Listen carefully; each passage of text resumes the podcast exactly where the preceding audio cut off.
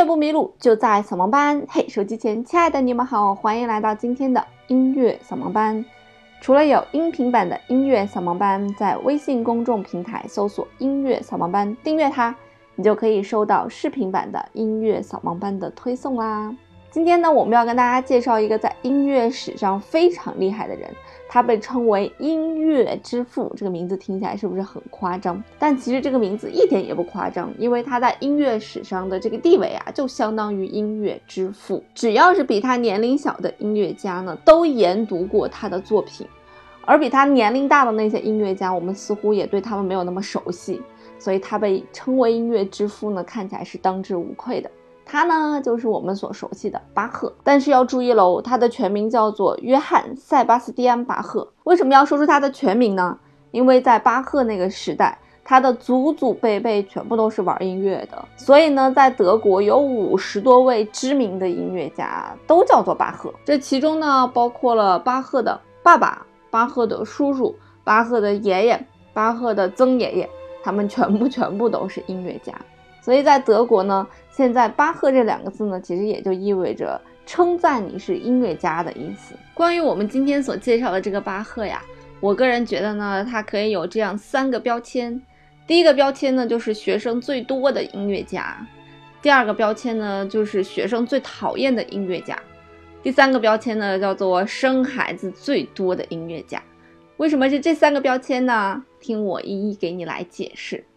首先，第一个标签叫做学生最多的音乐家，并不是说巴赫所教过直系教过的学生最多，而是在巴赫之后，无论是莫扎特呀、贝多芬呀、门德尔松啊、肖邦啊、瓦格纳呀，他们全部全部都非常仔细地研读过巴赫的作品。曾经莫扎特就说过，说大家总以为我是天才，其实事实并不是这样子的。我呢是研读了很多。前人的作品，我把巴赫的所有的作品都研读过了。你们不能只用“天才”两个字来概括我，所以我们可以充分的感受到巴赫在音乐史上的地位。巴赫呢，出生于一六八五年，去世于一七五零年，总共活了六十五岁。为什么要强调他所出生的年代呢？是因为啊，巴赫所处的这个非常著名的音乐时期——巴洛克音乐时期，它的开始在一六零零年，而结束在哪一年呢？就是巴赫去世的那一年，一七五零年，所以也是因为巴赫把巴洛克音乐推上了这个历史的最高峰。很多时候，我们提到一个音乐时期的时候，它的代表人物呢，往往有很多。比方说，我们会说浪漫主义时期的代表人物会有谁呢？有肖邦、李斯特、舒曼、舒伯特，有半个贝多芬，以及等等等等等等很多人。比方说，我们提到古典主义时期有谁呢？我们会说有海顿、有莫扎特、有半个贝多芬。但是呢，提到巴洛克时期最最著名的音乐家是谁呢？只有巴赫这一个人。当然啦，并不是说在这个时期没有其他的音乐家来创作这个巴洛克时期的音乐，只是其他音乐家的名声远没有巴赫如此的响亮。巴赫的第二个标签呢，叫做学生最讨厌的音乐家。为什么把他称为现代学生最讨厌的音乐家呢？是因为啊，我们现在的学生只要去参加考级，都会要去演奏巴赫的作品。一般来讲呢，这个作品都在这个考级四首作品里面的第二首，我们把它叫做复调音乐。大多数的作品都是来自于巴赫，而且呢，在孩子学琴的过程当中，当他已经认识了五线谱，手指呢已经哎算是比较灵活的时候，这时候他就要演奏巴赫的作品了。从巴赫的初级钢琴曲集开始演奏，就是那首 Re 嗦拉西哆 Re 嗦嗦开始演奏，一直演奏到巴赫的二部创意曲。三部创意曲、英国组曲、法国组曲、赋格，包括他的键盘乐里面最伟大的作品《十二平均律》，和在键盘乐里面最最难弹也是变奏最多的《哥德堡变奏曲》。所以呢，这一个孩子，但凡他会弹琴，然后弹到一定程度的时候，他就要开始学习巴赫的作品了。而且，巴赫的作品要一直延续到他成为一个专业的这样一位音乐家的时候，还是需要不停的去演奏巴赫的作品。所以，你可以感觉到巴赫的作品对于一个学琴的孩子来讲是多么多么的重要。那为什么好多孩子会讨厌巴赫的作品呢？就是因为相比于其他人的作品，巴赫的作品弹起来啊，总是要比他们难一些。这就是因为巴赫的作品叫做复调音乐。我们以前也讲过了，复调复调的意思就是有很多个旋律组成的。要怎么样去理解呢？比方说，今天周杰伦写了一首歌叫《雨下整夜》，我的爱溢出就像雨水。然后呢，他又写了一首歌叫做《为你翘课的那一天，花落的那一天，教室的那一间》。然后他又写了一首歌叫做《天青色等烟雨，而我在等你》。他把这三个旋律呢，同时放到了一首作品里面，然后让一个人呢用一只手去演奏。这是不是一件很变态的事情？那巴赫的作品呢？从最简单的到最难的，都是采用了这个逻辑。而且让人感到非常意外的是，他所采用的这种创作的手法，不单单没有让音乐每一条旋律打架，让我们觉得很难听，反而给你了一种和谐的美，反而给你了一种被称作像建筑一般的和谐的美。而这种需要一只手演奏多个旋律的这种弹奏的方法。对于弹奏钢琴来讲是非常困难的，因为我们钢琴的五个手指，用一指和二指来控制一个旋律，用三指和四指来控制一个旋律，用四指和五指来控制一个旋律。我只是打个比方啊。你想想，这样控制旋律，并且三条旋律同时进行，是不是很难？那巴赫的作品呢？一般来讲呢，是左手一个旋律，右手一个旋律，有的时候呢，也可能是左手和右手演奏三条旋律线，有的时候呢，也可能是左手和右手一起演奏四条旋律线。这就需要我们的手指有非常好的手指独立性，这也是弹奏钢琴必备的技能之一。所以巴赫的作品呢，从你。已经入门了钢琴，开始一直延续到你成名成家，都是需要演奏它的。所以呢，很多孩子在最初学习钢琴的时候，他觉得，哎呀，为什么和别人的音乐不一样呢？他怎么有这么多旋律呢？而且为什么我找不到它的规律呢？再加上这个人的出镜率怎么这么高呢？从而导致了他们讨厌这个作曲家。但是当你的水平越来越高，演奏巴赫的作品越来越多，你就可以慢慢的感受到巴赫作品的那种力量、宁静和美啦。那巴赫的第三个标签呢，是生孩子最多的音乐家。巴赫这一生呢，一共生了二十个孩子。他和他的第一个妻子，也就是他的表妹啊，生了七个孩子，其中呢死了三个孩子。那和他的第二个妻子呢，是一个女高音演唱家，一共是生了十三个孩子。在这么多的孩子里面呢，只活了十一个孩子。在这十一个孩子里面呢，一共有四个孩子从事了音乐专业。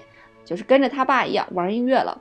那这四个玩音乐的孩子呢，其中有三个人的成绩都非常的不错，甚至在当时啊，他们有些孩子的名声都超过了巴赫本身。那第一个儿子呢，叫做伊曼纽尔·巴赫，我们一般呢也把他称为汉堡巴赫。第二个巴赫呢，叫做克里斯多夫·巴赫，也把他叫做 C.F. 巴赫。这个巴赫呢，他的音乐风格呢和他的爸爸是非常相似的。那第三个巴赫呢，也就是他的小儿子巴赫了，是最最有名的巴赫。这个巴赫呢叫做克里斯蒂安·巴赫，也就是伦敦巴赫。他呢曾经是英国女王的音乐大师，而且他还是谁的老师呢？他还是莫扎特的老师。当莫扎特八岁的时候来到英国呢，就拜了这个克里斯蒂安·巴赫为师。而克里斯蒂安·巴赫呢，也影响了莫扎特和海顿的创作风格，是不是很屌？那最后呢，我们来说说巴赫所创作的作品吧。巴赫这一生啊，从未离开过德国。他和其他的音乐家好像不太一样啊，他这一生呢就在德国这个小咪咪的地方过了一生。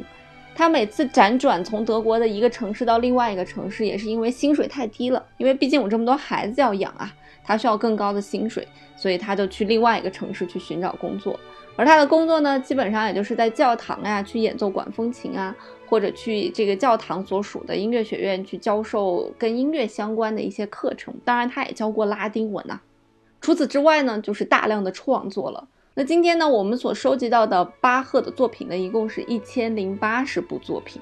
这些作品呢，被分成了十三个部分，有清唱剧，有经文歌，有弥撒和宗教合唱的作品，有受难曲和神曲，有四声部的圣咏，有歌曲和咏叹调，有这个管风琴作品、键盘乐作品，呃，鲁特琴作品，有室内乐作品、管弦乐作品，有卡农。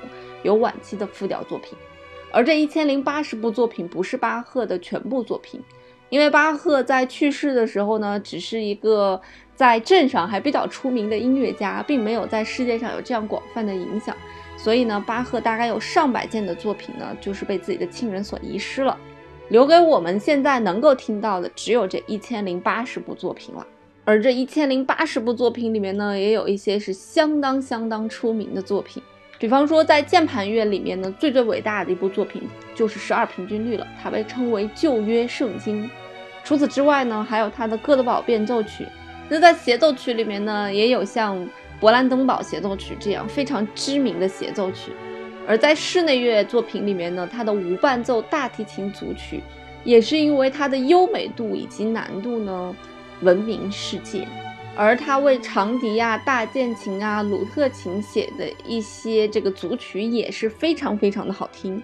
当然了，还有他的马太受难曲，以及巴赫在他的晚年所写成的赋格的艺术，被称为呢是对位法的登峰造极之作。总之，巴赫所有名的作品实在是太多太多了，我们没有办法在今天的节目里面跟大家一一介绍。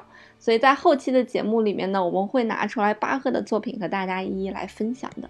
就是这样一个非常伟大的一个音乐家，在他的生平啊，其实并没有受到那么多人的爱戴，而且呢，他在找工作的时候呢，还会因为这个别人给。教会塞了钱，然后把他的工作挤掉，或者因为他自己的个性太过于直接，处理不好人际关系，从而被辞退，会遇到这些问题。而且在他的死后一百年呢，他也是没有什么太大的名声，甚至他的名声都不如他的儿子。直到一百年后呢，有一个富二代，应该是富三代了。